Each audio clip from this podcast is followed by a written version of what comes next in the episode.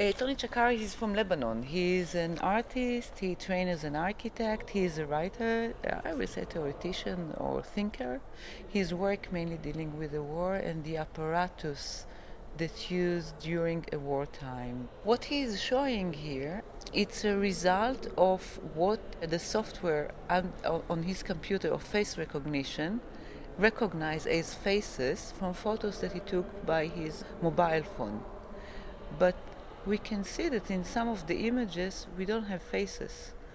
So it's the question what happened between the physical and the virtual and what kind of data put in the face recognition. We know today that, for example, NSA, like mainly in the US, but not only, there are robots that running over the internet to recognize faces and those programs become more and more sophisticated so they can recognize faces the same face with a mustache without a mustache with a beard with the glasses long hair short hair white hair black hair.